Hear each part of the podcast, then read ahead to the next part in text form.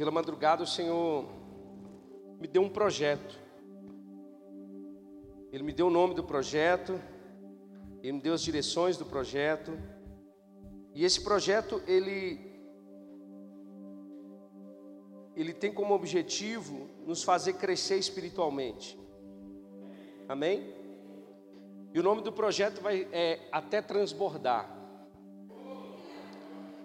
E, e Deus ele, ele foi claramente falando comigo aquilo que é necessário para nós alcançarmos esse lugar de maturidade no espírito, de mover do espírito que a nossa igreja almeja, deseja e precisa alcançar. Amém?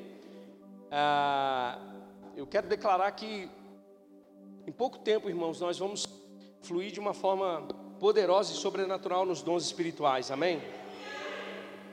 Agora, para a gente fluir, a gente precisa, vai precisar conhecer as ações, as manifestações do Espírito Santo de Deus. Amém? Então, nesse mesmo até transbordar, nós vamos também nos encher da palavra, porque é através dela, é através da verdade que nós precisamos nos mover. Amém? Então, é, eu queria que você, a partir de hoje, começasse a orar nesse sentido. É, à medida que Deus for trazendo mais clareza, nós vamos nos mover nesse nesse tempo, nesse novo tempo de Deus para nós, amém? Eu já quero dizer que para você ficar atento a perceptível a, a, a, manifestação do Espírito, as instruções do Espírito Santo de Deus, nesse período que nós estivermos envolvidos é, coletivamente como igreja, amém? Então não fique disperso, ah, nós vamos, uma das direções que Deus nos, me deu foi que nós devemos é, voltar a, com as orações antes do culto começar, para a gente criar um ambiente do nosso coração para que o Espírito Santo se mova, amém? Porque Deus vai trazer, irmãos, para nós é, essa, essa, esse mover do Espírito, primeiro pela vida de oração da nossa igreja, amém? Então, é, e à medida que Deus for comunicando as instruções, você vai ter é, liberdade, coragem e sabedoria para se mover nos dons espirituais. Amém? Os dons não cessaram, eles estão aí vigentes. Eles precisam alcançar aqueles que precisam. A Bíblia diz que o Espírito Santo dá os dons segundo a, a sua vontade e a, e a necessidade. Mas a Bíblia também diz que nós devemos buscar os dons espirituais, amém? Então eu creio, irmãos, é, em, tempo, em um tempo de milagres, amém? Um tempo de curas, de pessoas sendo curadas no nosso meio, amém? De pessoas sendo movidas um dom especial da fé, na palavra de conhecimento, amém? Deus vai chegar, é, o Espírito Santo vai te conduzir a isso, coisas que você não, não sabe, Deus vai te, vai te trazer clareza para você alcançar o coração daquele que está ainda com o coração fechado, com o coração. É, é, de pedra ainda e você vai ser específico, amém? Mas para isso, irmãos, nós precisamos ter coragem de nos mover. E muitas das vezes nós vamos perder a nossa reputação, amém? Porque é assim que funciona. Porque a Bíblia disse que os sinais vão seguir aqueles que creem. Então nós precisamos somente crer, irmãos. A ação é do Espírito. Amém? Nós precisamos ser intrépidos, ousados e corajosos nesse sentido. Amém? Eu podia ministrar sobre isso aqui nessa noite, mas ah, eu vou seguir aquilo que nós estamos fazendo e Deus vai continuar dando as direções, mas nós vamos transbordar do Espírito. Amém? Eu queria que você abrisse a sua Bíblia comigo, no Salmo 42. Ah, Nós vamos meditar um pouco nesse salmo hoje. Nós vamos aprender um pouco com o salmista aqui como vencer o desânimo. Amém? E esse desânimo pode ser um desânimo, é, um desânimo da alma, um desânimo espiritual, um desânimo, não sei, algo que, que, que nos aflige, angústia, né? Todas essas coisas que nós temos vivido nesses dias que que tem sido sim um tempo difícil, um tempo muito complicado ao qual nós estamos vivendo, mas nós precisamos entender que Deus ele é a fonte de todo o nosso renovo. Amém? Deus ele é a fonte da nossa salvação, a fonte de vida, e é ele também, irmãos, que está pronto para poder nos encorajar e nos animar. Amém? A gente vai ver em, em, muitos momentos na Bíblia Sagrada homens de Deus diante de situações impossíveis que aos olhos naturais faziam com que esses homens desanimassem de avançar. Mas nós vemos também que esses mesmos homens foram encorajados por Deus. Amém? A Bíblia vai dizer muitas, muita, muitas vezes que esses homens deveriam ter coragem e bom ânimo. Amém? O próprio Senhor Jesus disse isso para nós. Tenham bom ânimo porque eu venci o mundo. Ou seja, Jesus já venceu por nós. Amém? Então nós precisamos aprender com a palavra de Deus como vencer talvez o desânimo espiritual, o desânimo de, de, de, de não ter vontade de congregar. Eu falei, tem um bicho que pega esse povo na, na, durante a semana.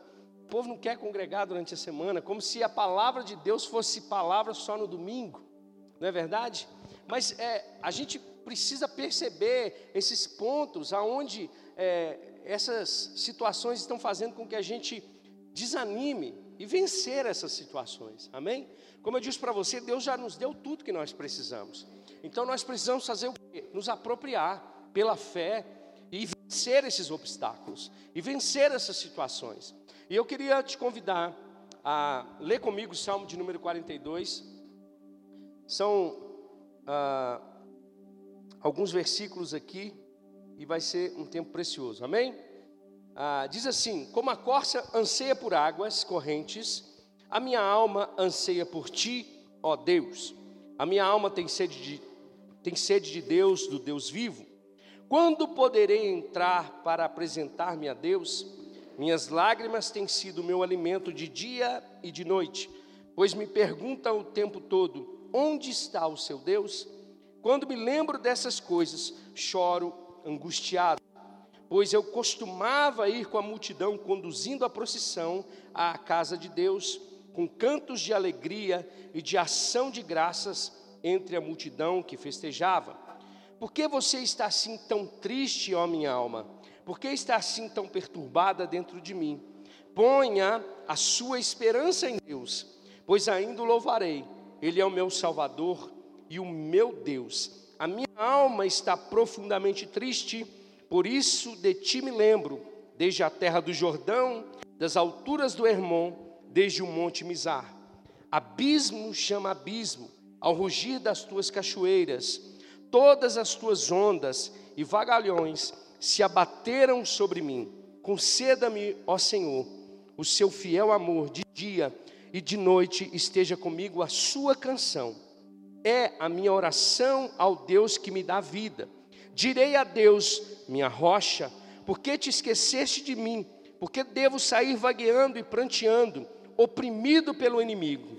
Até os meus ossos sofrem de agonia mortal, quando os meus adversários zombam de mim, perguntando-me o tempo todo: onde está o seu Deus? Por que você está tão triste, ó minha alma? Por que está assim tão perturbada dentro de mim? Ponha a sua esperança em Deus, pois ainda o louvarei. Ele é o meu Salvador e o meu Deus. Amém? Irmãos, é um salmo poderoso. É um salmo que demonstra de fato uma angústia que demonstra de fato que esse salmista ele estava passando por um momento difícil da vida dele, um momento conturbado. Ele vai falar algumas palavras aqui que, que demonstram isso. Ele diz que as lágrimas dele têm sido o alimento dele dia e noite. Ele fala sobre adversários que perturbavam a sua vida. Ele fala de uma tristeza profunda. Ele fala de abismos, ele fala de situações que vieram sobre a vida dele, ele fala de opressão, ele fala de zombaria, ele fala de tantas coisas que ele estava passando, irmãos. Situações adversas, situações difíceis. Esse salmista, se você for olhar no, no, na sua Bíblia, talvez vai dizer aí que ele é um poema dos coraitas, ou seja, ele, eles eram filhos de Corá esses homens que faziam parte da tribo de Levi, ou seja, eles eram levitas do Senhor. Esses homens eles prestavam culto a Deus.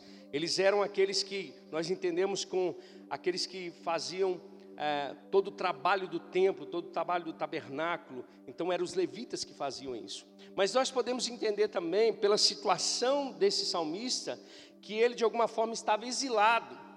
Ele estava longe do templo, ele estava longe da casa de Deus, ele estava longe dos seus irmãos, ele estava longe da congregação, ele estava longe de Jerusalém. Ou seja, não sabemos exatamente o que isso tinha acontecido, se foi em função de um pecado específico na vida desse homem, se foi por causa de algum inimigo que o tomou, nós não sabemos bem, os escritores não conseguem, é, os estudiosos não conseguem definir é, exatamente onde esse homem estava. Alguns dizem que ele estava ao norte de Jerusalém, porque Jerusalém ficava ao sul, e quando ele fala aqui sobre é, é, essas informações aqui que ele fala sobre estar no monte, ah, deixa eu achar aqui, uh, do Monte Mizar. Essa, esse monte aqui, ele é só descrito nesse salmo, não é descrito em outros lugares. Muitos falam que ele ficava ao pé do Monte Hermon, ou seja, o Monte Hermon das alturas. Por isso que ele diz sobre esses abismos que chamam abismos ao rugir das suas cachoeiras, ou seja, as águas que desciam do Monte Hermon, que vinham para encher o Rio Jordão, ou seja, era comparado àquilo que ele estava sofrendo, as turbulências que esse homem estava vivendo nos seus dias. E todos nós estamos sujeitos a passar por aflições, todos nós estamos sujeitos a passar por situações difíceis. A gente vai ver muitos homens na própria Bíblia Sagrada passando por momentos tempestuosos, né? É, a gente vai ver, por exemplo, o profeta Jeremias, que era considerado um depressivo, Elias, que passou por um momento muito difícil, que desejou até a morte não é verdade? A gente vai ver o próprio Senhor Jesus passando por um, por, pelo momento mais difícil de toda a humanidade, que foi lá no Getsemane, onde ele pediu a Deus para que pudesse tirar dele, ah, passar dele aquele cálice, não é verdade? Então todos nós podemos passar por momentos difíceis, todos nós podemos passar por muitas aflições. E olhando para o contexto de tudo isso, obviamente ele tinha um desejo de voltar, um desejo de estar na congregação, um desejo de estar servindo a Deus, mas ele estava longe, ele estava exilado, não sabemos porquê, mas além desse exílio existiam os inimigos, e eu vou te dizer para você uma coisa, é, é, olhando no contexto todo desse, desse salmo, a gente vai ver a, a tristeza profunda desse homem, a angústia desse homem, porque os inimigos perguntavam: onde está esse Deus que você tanto fala nele? Onde está esse Deus a qual vocês cantam dele? Onde está esse Deus que nós ouvimos que tiraram vocês da terra do Egito? Onde está esse Deus que, que venceu os outros deuses? Então ele ficava ouvindo isso o tempo todo. Dentro dele mesmo vinha questionamentos como: por que Deus você esqueceu de mim? Porque é assim, irmãos. Em muitos momentos da nossa vida, as respostas de Deus, elas não são no nosso tempo, mas são no tempo de Deus. E quando nós estamos muito angustiados e desesperados, nós precisamos da resposta naquele momento. E muitas das vezes a dúvida paira no nosso coração: por que Deus está esquecendo de mim? Foi o que a Adriana acabou de falar. Por que, que as coisas não acontecem no, no tempo que nós queremos? Ele olhando para a sua própria condição, por que, que ele não estava no lugar onde ele deveria estar? Ele olhando para as afrontas dos inimigos, os inimigos dizendo: onde está o Deus, o seu Deus? E sem a resposta de Deus, ou seja, isso agoniava, angustiava, trazia desânimo, abatimento, perturbação. Então, nós podemos viver situações parecidas com essa. Nós podemos viver situações a qual nós vamos ficar abatidos. Obviamente hoje, irmãos, eu quero dizer para você que mesmo na alma, estando abatido, estando angustiado, nós temos da parte de Deus o seu espírito que intercede por nós. Amém? Nós temos o novo nascimento, que é o nascimento no espírito, a qual nós passamos a viver pelo espírito e não mais pelas emoções. De fato, nós temos as emoções, elas são criação de Deus, mas nós podemos agora viver uma vida, buscar uma vida de equilíbrio.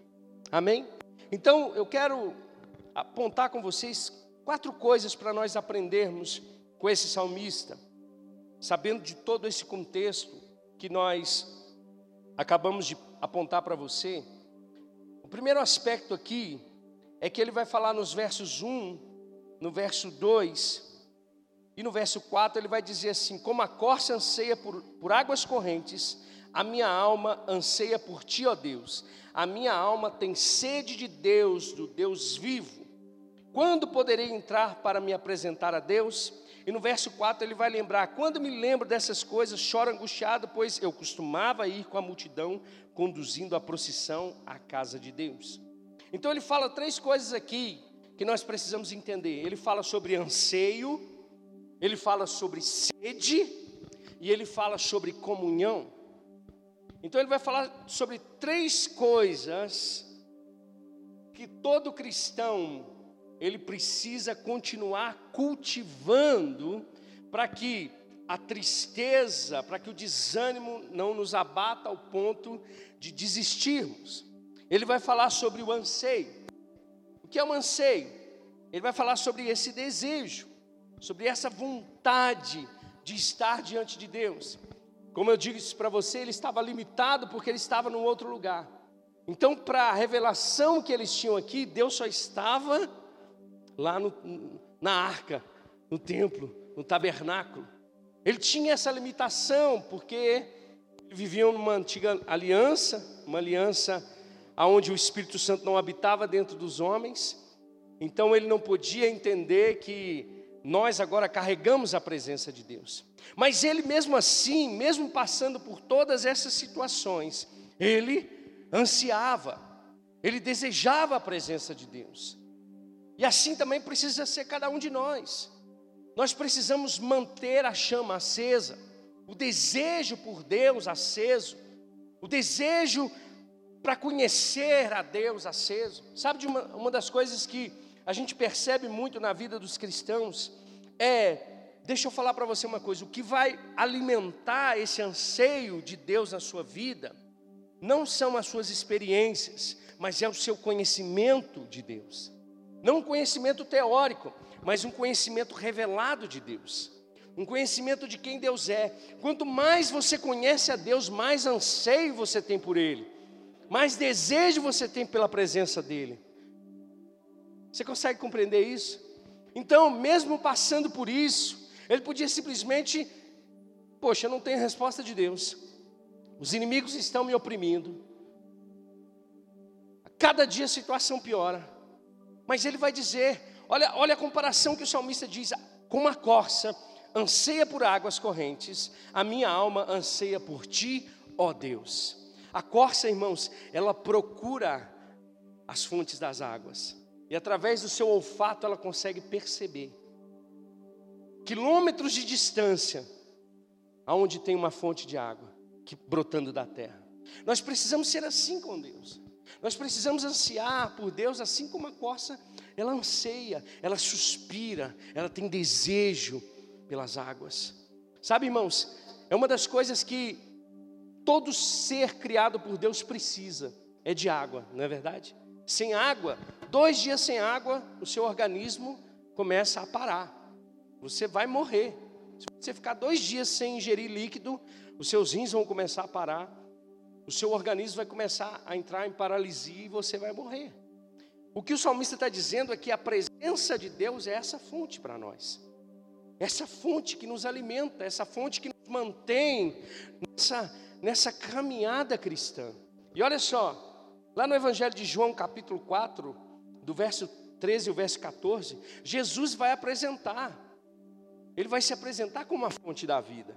Ele, na conversa da mulher samaritana, Jesus respondeu para ela assim: Quem beber desta água terá sede outra vez. Qual água? A água do poço de Jacó. Mas quem beber da água que eu lhe der, nunca mais terá sede. Ao contrário, a água que eu lhe der se tornará nele uma fonte de águas a jorrar para a vida eterna. Então, o próprio Senhor Jesus ele está dizendo: olha, eu tenho algo para oferecer para vocês. E é uma fonte que jorra para a vida eterna. Então, esse anseio, esse desejo por Deus, irmãos, demonstra o quanto nós estamos vivos. Amém? Uma pessoa que já está morta espiritualmente, ela não tem prazer em Deus, ela não tem desejo em Deus, ela só vive numa tristeza profunda, ela só vive cada dia mais se afastando de Deus. Eu fico observando muitas das vezes, uma das coisas de fato que fazem a separação entre o homem e Deus é o pecado, e continua sendo assim, mesmo tendo sido justificados, irmãos, se nós não tivermos consciência da justificação em Cristo, se pecamos e vivemos uma vida de condenação, a consequência disso é o afastamento de Deus, é o abatimento da alma. Você consegue entender isso? Então, eu, às vezes eu vejo as pessoas tentando enfrentar, muitas das vezes, uma, uma dificuldade, uma luta, longe de Deus. Por quê? Porque talvez a condenação chegou até o coração dela. Ela já não consegue mais entender que Deus é a fonte da salvação dela, que é através de Deus que Ele vai saciar o desejo dela de vida. Então as pessoas acabam se afastando de Deus, se afastando da congregação, se afastando da vida dos irmãos. Isso, irmãos, é visível quando nós percebemos, quando as pessoas não conseguem mais buscar a Deus. E o salmista está dizendo para mim e para você: nós precisamos continuar tendo esse desejo, esse anseio. E Jesus se ofereceu, irmãos, dizendo: Eu tenho uma água que quando vocês beberem dessa água, vocês nunca mais terão sede. Parece contraditório, não é verdade? Poxa, mas se Jesus está dizendo para mim tomar essa água e não vou ter sede mais, então não vou ter mais anseio. Não, muito pelo contrário, porque quando você prova de Deus, quanto mais você prova dele, mais você deseja, mais você quer.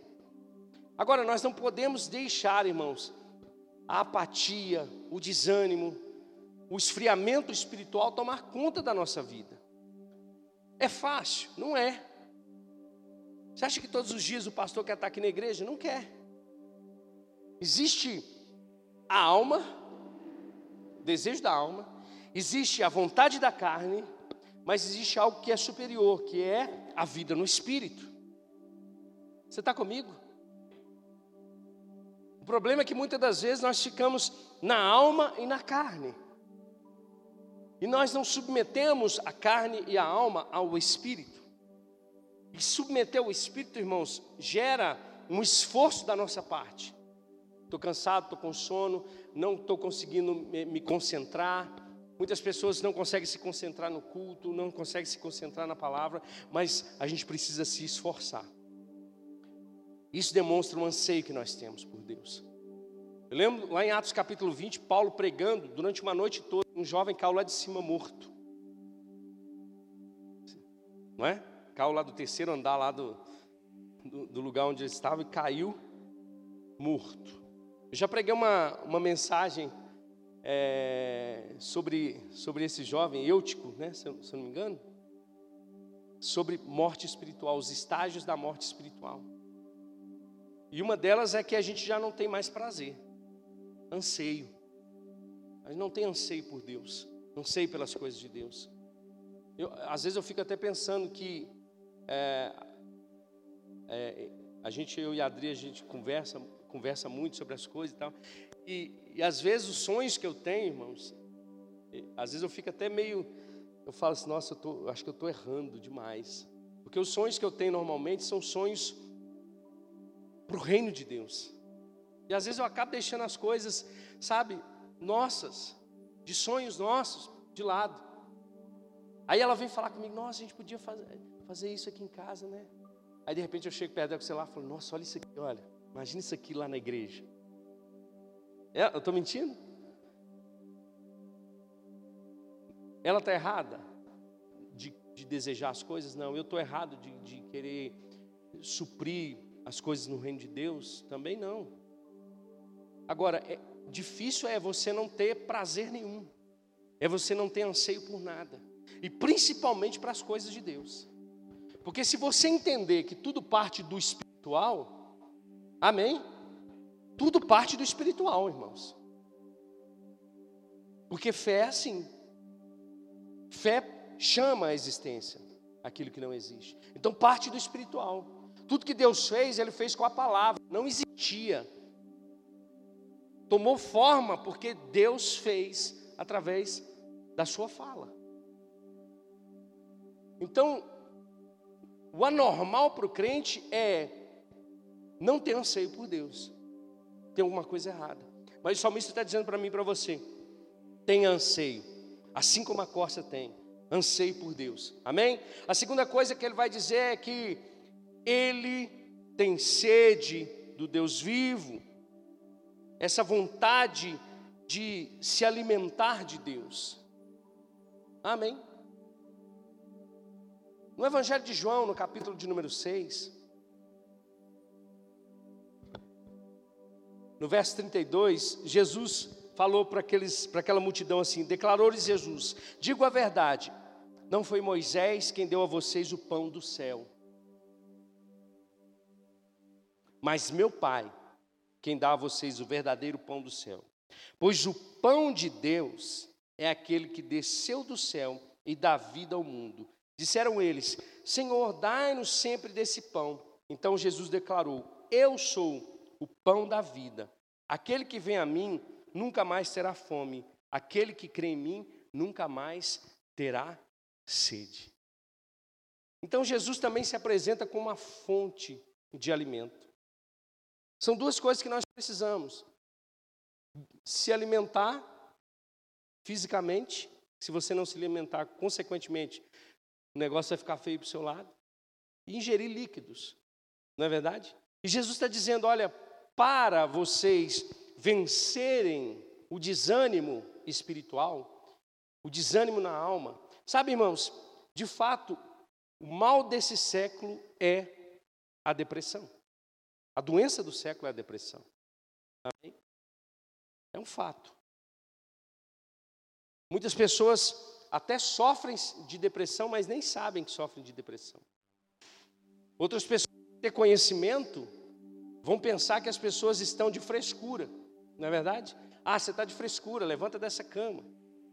Mas é um, é um assunto muito complexo, muito difícil de, de falar, até mesmo pela falta de conhecimento de, dessa doença. Mas uma coisa que nós precisamos entender é que Deus ele está nos chamando para perto. O desejo salmista era, era estar diante de Deus. Ele vai dizer assim: Olha, a minha alma tem sede do Deus vivo.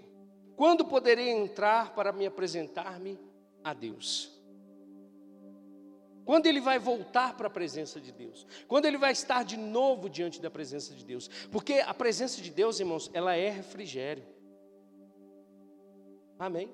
ela é renovo.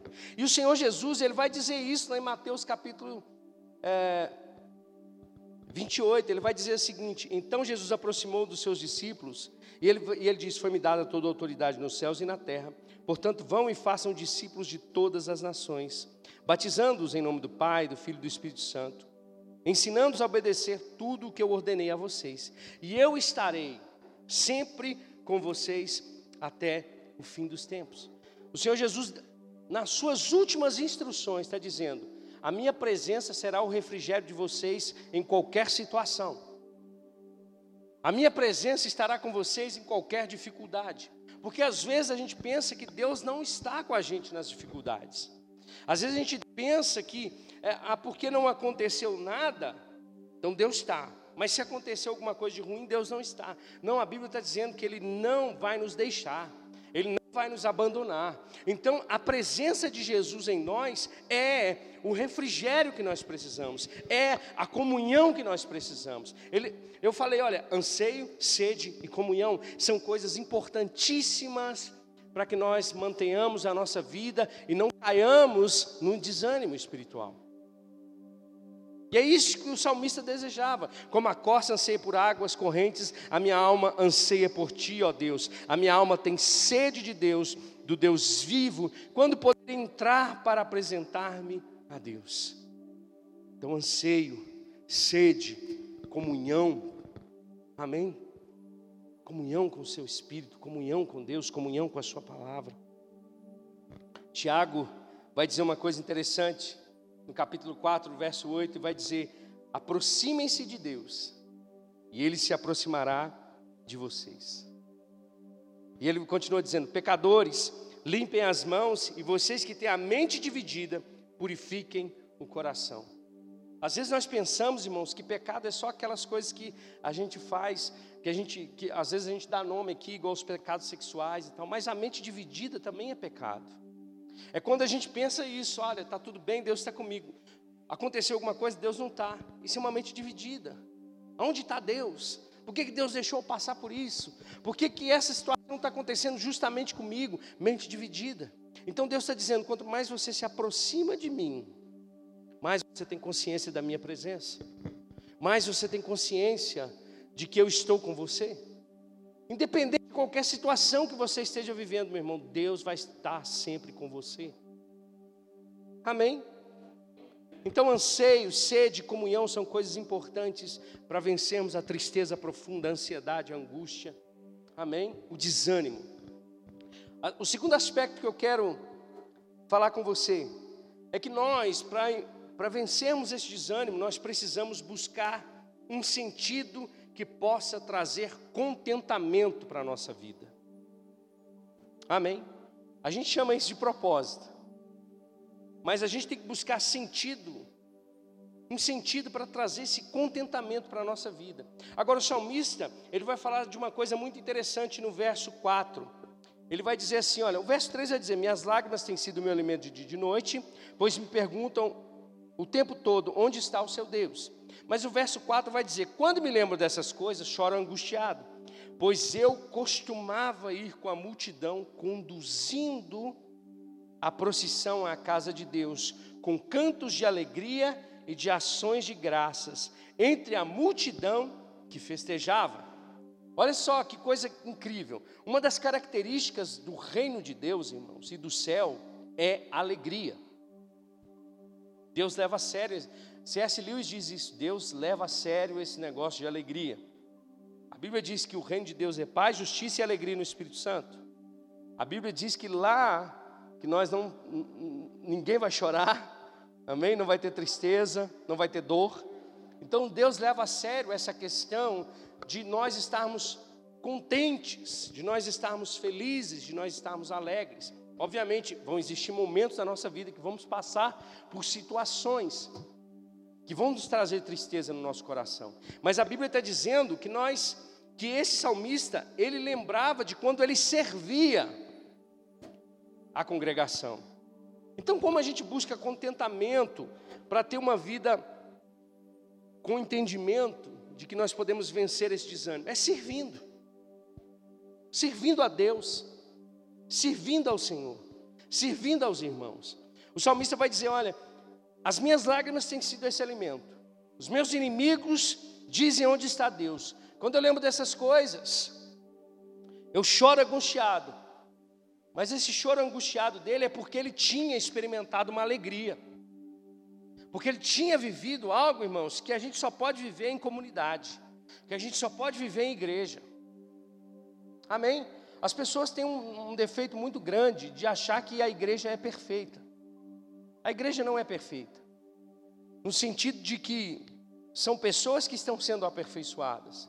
E às vezes a gente entristece com o irmão, às vezes a gente briga com outro irmão, às vezes o irmão chega de, com cara fechada, às vezes o irmão está com problema, mas ele está dizendo: olha, eu encontrei contentamento quando eu costumava ir com a multidão, conduzindo a procissão à casa de Deus, com cantos de alegria e de ação de graças entre a multidão que festejava.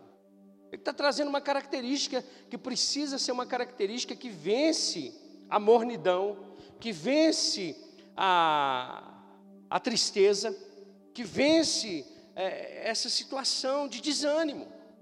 É uma alegria, uma alegria de estar com o Senhor, uma alegria de estar em comunhão. Olha só, muitas das vezes nós depositamos a nossa, a nossa, o nosso contentamento em coisas que são passageiras.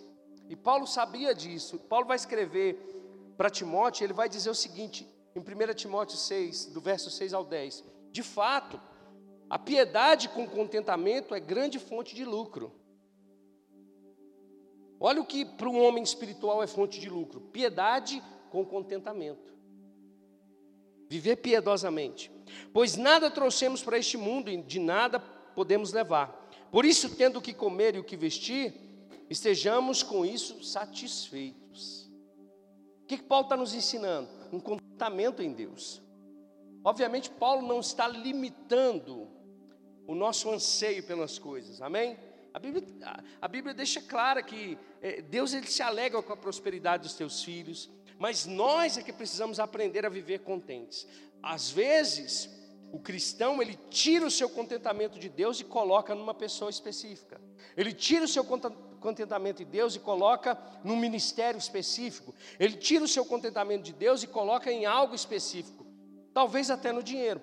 No contexto aqui, Paulo vai dizer sobre o dinheiro. Ele vai falar o seguinte: olha, por isso, tendo que comer e vestir, sejamos com isso satisfeitos. Os que querem ficar ricos caem em tentação, em armadilhas e em muitos desejos descontrolados e nocivos, que levam os homens a mergulharem na ruína e na destruição, pois o amor ao dinheiro é a raiz de todos os males. Algumas pessoas, por cobiçarem o dinheiro, desviaram-se da fé e se atormentaram com muitos sofrimentos. Então ele está dizendo: olha, o nosso contentamento tem que estar num lugar. Aqui o salmista está dizendo: a minha alegria era de estar servindo. A minha alegria era de conduzir a procissão à casa de Deus. Devia ser até bonito, né, pastor? Imagina aquela multidão de pessoas. Porque ele saiu, irmãos, de um lugar. A gente vai ver isso até em Atos capítulo 2. No dia de Pentecostes, uma multidão de pessoas que se reuniam na festa de Pentecostes, que eram de outros lugares. Amém? E esses mesmos salmistas é, da, da, tribo de, do, dos filhos de Corá, escreveu o Salmo 84 também que fala dessa alegria de estar em procissão para ir para a casa de Deus. Ou seja, além de servirem a Deus, serviam os irmãos e faziam festa. Então, a segunda coisa que eu quero dizer para você é que nós devemos buscar sentido para a nossa vida. Esse sentido que traz para nós contentamento. Amém? Glória a Deus.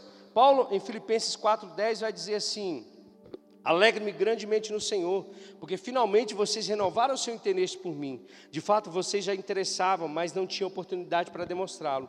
Não estou dizendo isso porque eu esteja necessitado, pois eu aprendi a adaptar-me a toda e qualquer circunstância. Sabe o que significa isso? É um homem completamente pleno em Deus. Se deu certo, amém. Se não deu certo, amém. Se eu tenho, amém. Se eu não tenho, amém. Eu não estou dizendo que a gente tem que se, se acostumar ou, ou simplesmente cruzar os braços. Não, não estou dizendo isso. Mas eu estou dizendo para você que o que vai trazer vitória no desânimo que todas essas coisas podem trazer para a gente em função da frustração é contentamento. Vai a sua vida vai ter sentido. Você está comigo?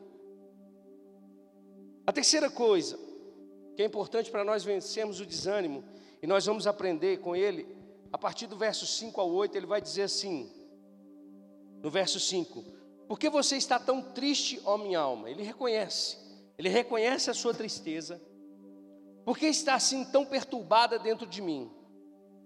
Aí, a terceira coisa que eu quero falar com você é o que ele vai dizer aqui a partir disso: ponha a sua esperança em Deus pois ainda o louvarei. Ele é o meu Salvador e Ele é o meu Deus. Olha só, a terceira coisa que eu quero dizer para você: fale com você a palavra de Deus. Fé não é ignorar que as coisas acontecem, mas a fé também é falar com a gente aquilo que pode acontecer a partir da palavra de Deus. Você está entendendo? Olha só, ele reconhece, mas ele diz: ponha a sua esperança. Ele está falando para ele mesmo. Ele chegou diante do, do espelho e está assim: por que, que você está batido? Por que, que você está angustiado? Aí ele lembra: ponha a sua esperança em Deus. Ele está falando para ele mesmo. Ele está falando para ele mesmo a palavra de Deus. Ele está dizendo: olha, ponha. Ele está dizendo para ele mesmo: ponha a sua esperança em Deus pois ainda louvarei. Ele é o meu Salvador e o meu Deus. A minha alma está profundamente triste, por isso de ti me lembro, desde a terra do Jordão, das alturas do Hermon, desde o monte Mizar. Olha só, por que a gente precisa falar a palavra para as circunstâncias? Por que a gente precisa falar a palavra para nós? Porque fé vem pelo ouvir e ouvir a palavra de Deus. Não adianta só você falar o problema. Você tem que falar para você mesmo crer. Às vezes a gente crê para os outros, mas não crê para a gente. Às vezes uma pessoa está doente, você vai e põe a mão sobre ela e ora por ela para ela ser curada, mas quando é você, você vai lá e toma o remédio. E não tem essa mesma ousadia de orar por você, se apropriando daquilo que Cristo conquistou. A gente tem fé para os outros, mas não tem para a gente. A gente tem fé para Deus alcançar aquele perdido da, nossa, da, da casa dos outros, mas não tem fé para alcançar os da nossa casa. A gente tem fé para Deus mover as coisas para os outros, mas não tem fé para a gente. Por quê? Porque está faltando palavra dentro da gente. Está faltando consciência da gente. Então ele está dizendo para ele mesmo: Eu vou colocar a minha esperança no Senhor. A segunda coisa, porque a palavra de Deus liberta. Se você está preso num cativeiro, irmãos, e quando eu digo cativeiro, eu posso dizer qualquer tipo de situação emocional que você esteja vivendo, ou espiritual, Jesus vai dizer: Conhecereis a verdade, e a verdade vos libertará. Então, dizer a palavra para mim mesmo é colocar dentro de mim a palavra de Deus, e essa palavra tem poder para me libertar dessa situação. A terceira coisa, porque a palavra de Deus é luz. Esse Salmo 42 é uma extensão, ou o Salmo 43 é uma extensão do Salmo 42. Porque se você lê o Salmo 43, ele é o mesmo contexto, ele vai falar as mesmas coisas. Mas o verso 3 do Salmo 43, o salmista vai dizer: Envia a tua luz e a tua verdade, elas me guiarão e me levarão ao teu santo monte, ao lugar onde habitas. Ou seja, porque eu preciso falar a palavra para mim? Porque a fé vem pelo ouvir porque a palavra liberta e porque a palavra vai me direcionar como vencer. Amém, irmãos? A palavra vai te conduzir. Paulo escrevendo aos Romanos diz que a palavra está perto de mim, está perto de nós, na nossa boca. Romanos capítulo 10, verso 9. Aí a gente precisa avaliar, de fato, se realmente a gente está falando fé, se realmente a gente está falando para nós mesmos, o que a gente está vendo nos olhos naturais, ou o que a gente pode ver por intermédio do poder de Deus na Sua palavra. Não desconsidere, irmãos, a palavra de Deus na sua vida. Sempre, sempre, um homem cheio de Deus, sempre, e quando eu falo homem, eu falo mulher também, amém? Sempre em momentos de situações como essa, vai acontecer como salmista, vai pular do seu interior uma palavra de encorajamento. Sempre vai vir. Às vezes você fala, você está passando por uma situação e vem um versículo. É o que eu disse no início. Os salmos eles apresentam muito isso para nós. Todos nós, nos momentos de angústia, nós buscamos um salmo. Deixa eu ver o que o salmo fala. Por quê? Porque nós precisamos estar cheios da palavra de Deus. Por que, que eu preciso falar para mim mesmo? Porque eu preciso mudar a minha mente, mudar a minha forma de pensar. Pastor, o que, que é isso? Filipenses 4,8, Paulo vai dizer: olha, finalmente, irmãos, tudo que for verdadeiro, tudo que for nobre, tudo que for correto, tudo que for puro, tudo que for amável, tudo que for de boa fama, se houver algo de excelência ou digno de louvor, Pense nessas coisas. Ponham em prática tudo que vocês aprenderam, receberam, ouviram e viram de mim. E o Deus de paz estará com vocês. Por que, que eu preciso falar a palavra para mim? Porque eu preciso mudar a minha forma de pensar. Eu preciso mudar a minha mentalidade. Você agora é governado pelo Espírito, amém? Você é governado pela palavra de Deus, não pelas condições, não pelas circunstâncias. A palavra está perto de nós, na nossa boca. No momento que nós temos a oportunidade de liberar a palavra de Deus, para que a gente possa, irmãos, dá passo de fé, a gente cala. O salmista está nos ensinando. Ponha a sua esperança em Deus. Ele está falando para ele mesmo. Ele está brigando com ele mesmo. Ele chegou diante do espelho e falou: Não aguento mais essa situação. Por que, que você está assim? Aí de repente começa a brotar. Eu vou pôr a minha esperança em Deus, porque eu sei que eu ainda o louvarei. Ele é o Deus da minha salvação. Amém? E para finalizar, a quarta coisa que nós aprendemos é que, além de falar para nós mesmos, nós precisamos falar com Deus. O verso 9, ele vai dizer o seguinte, a partir do verso 9. Vou ler, vou ler o restante aqui até o verso 8, tá? Ele vai dizer assim: olha, verso 7: Abismo chama outro abismo, ao rugir das, das tuas cachoeiras, todas as tuas ondas e vagalhões se abateram sobre mim. Conceda-me, Senhor, o seu fiel amor, de dia e de noite esteja comigo a sua canção. É a minha oração ao Deus que me dá vida. E ele continua dizendo a partir do verso 9: Direi a Deus. Agora ele tirou o foco dele e falou: Agora eu me enchi da palavra. Agora eu vou falar com Deus. Agora eu vou dizer para Deus. O que, que ele vai dizer para Deus? No meio de um exílio, no meio de um abismo chamando outro abismo, no meio de inimigos, ele vai dizer para Deus: O Senhor é minha rocha. o Senhor é minha rocha. Sabe que em alguns momentos nas nossas orações nós vamos falha nossa, mas Deus ele leva em consideração, nós vamos questionar Deus. Ele vai dizer: Eu ponho a minha, o Senhor é a minha rocha. Por que, o Senhor esqueceu de mim? Mas Ele está falando com Deus, não é, pastor? Ele está colocando o seu coração diante de Deus. Ele está colocando as suas dúvidas diante de Deus. É melhor colocar diante de Deus, irmãos, do que diante do diabo. Ele diz: Direi a Deus, minha rocha, por que esqueceste de mim?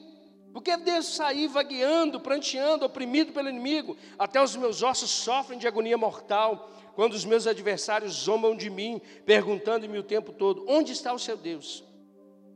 Por que você está assim tão triste, ó minha alma? Parece que ele é... tem uma mente, né? Dividida. Mas ele vai dizer: Por que você está tão perturbado dentro de mim?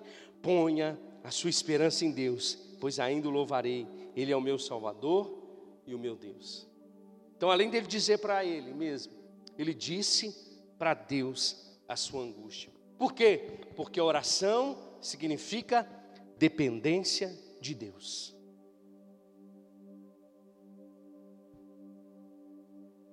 Jeremias 29, 11 diz: Porque eu sou o que conheço os planos que tenho para vocês, diz o Senhor, planos de fazê-los prosperar e de não causar dano, planos de dar a vocês esperança em um futuro. Então, vocês clamarão a mim, virão orar a mim, e eu os ouvirei. Vocês me procurarão e me acharão, quando me procurarem de todo o coração. Eu me deixarei ser encontrado por vocês, declara o Senhor. E a consequência é: eu os trarei de volta do cativeiro e os reunirei de todas as nações, de todos os lugares para onde eu os dispersei, e os trarei de volta para o lugar de onde os deportei. Por que, que a gente deve falar com Deus? Porque oração é dependência de Deus. A segunda coisa, porque orar vai trazer para nós refrigério. Eu te garanto, irmão, você pode estar passando o que for. Começa a orar. Mesmo, mesmo fazendo esse tipo de oração aqui. Onde você estava, Deus? O que estava acontecendo? Não é possível que eu, eu sou o último da fila. Mas começa a se quebrantar. Comece a perceber que a palavra de Deus diz que Deus é bom em todo o tempo. Comece a perceber e comece a falar que, que Ele mesmo disse que Ele estaria conosco todos os dias. Que tudo que Deus faz é bom, que tudo que Deus faz é perfeito, que toda boa dádiva, todo dom perfeito vem descendo vem do céu, do Pai das luzes, a qual não há mudança nem sombra de variação, que todas as palavras que ele disse, elas se cumprirão ou já se cumpriram, que ele continua sendo bom em todo o tempo, que as suas misericórdias se renovam toda manhã. Daqui a pouco você está com a alma lavada, com refrigério. E não é isso que Paulo diz em Filipenses capítulo 4? Ele vai dizer o seguinte: Não andem ansiosos por coisa alguma, mas em tudo pelas orações e súplicas, e com ações de graças, apresentem a Deus os seus pedidos. E a paz de Deus, que excede todo entendimento, guardará o coração de vocês e a mente de vocês em Cristo Jesus.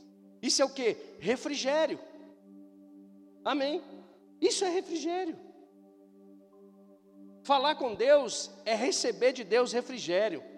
Você está comigo? Terceira coisa, coloque sobre Deus a sua angústia. Pedro diz: lancem sobre Ele as vossas ansiedades, porque Ele tem cuidado de vocês. Quarta coisa, sobre orar a Deus. Lembre-se que mesmo que você não tenha palavras para falar com Deus, o Espírito Santo de Deus intercede por cada um de nós com gemidos inexprimíveis. Amém? E por último, e não tão diferente, ore em outras línguas. Amém? A oração em outras línguas ela vai trazer direções do Espírito para você vencer o seu abatimento, vencer a sua ansiedade, vencer a sua aflição, vencer as suas angústias. Amém? Então, de todas essas coisas, busque ansiosamente, desejosamente ter comunhão com Deus e com a Sua palavra. Busque um sentido para trazer contentamento na sua vida. Fale a palavra de Deus para você mesmo. Amém? E por último, busque ao Senhor. Amém? Fica de pé comigo. Aleluia. Aleluia. Talvez você está aqui e tem alguma coisa angustiando no teu coração. E eu quero dizer para você, Jesus ele disse lá em Mateus 11: Venham a mim todos que estão cansados e sobrecarregados, e eu vos aliviarei. Deus está nos convidando nessa noite para lançar sobre Ele, para trocar com Ele os fardos nessa noite. Ele está nos chamando, irmãos, para podermos ter a nossa vida sarada, curada de todo e qualquer desânimo, quer seja espiritual, quer seja emocional, em nome de Jesus. Amém? Feche seus olhos. Pai, nós oramos nessa noite clamamos ao Senhor e buscamos a tua face nessa noite. Ansiamos pela tua presença, pela tua palavra. Assim, Deus, como a corça anseia por águas, nós temos sede do Deus vivo, desejo em te conhecer cada dia mais, desejosos pelo pão da vida, que o Senhor possa saciar a nossa fome e a nossa sede nessa noite. Que possamos a partir de hoje buscar contentamento no Senhor, Deus. Porque somente o Senhor pode tomar o vazio do nosso coração, das coisas que tentam tomar o teu lugar em nosso coração, Pai. Coisas que muitas das vezes nós colocamos, nós desejamos e nos frustramos, porque são coisas passageiras. Que possamos, Pai, nos contentar com o Senhor. Que possamos, Pai, declarar a Sua palavra, que os nossos ouvidos estejam ouvindo da nossa boca fé, a Sua palavra que nos alimenta, que é luz para nós, que nos guia a toda direção, que possamos falar ao monte para ele erguer e lançar ao mar e não, se, e não duvidar no nosso coração, Pai. Que possamos nos encher todos os dias da Tua palavra, Deus que é lâmpada para os nossos pés, que é luz para o nosso caminho. A palavra, Deus, que o salmista diz no Salmo 19, que guardou no coração, para não pecar contra o Senhor. Que possamos, Pai, falar contigo, que possamos buscar essa comunhão, essa dependência, que possamos buscar esse refrigério, que buscamos, que possamos lançar sobre o Senhor e não tomar de volta tudo aquilo que nos angustia, no nome de Jesus. Amém? Glória a Deus. Você foi abençoado nessa noite? Louvado seja o Senhor Jesus. Ah, então vai para casa com esses ensinamentos.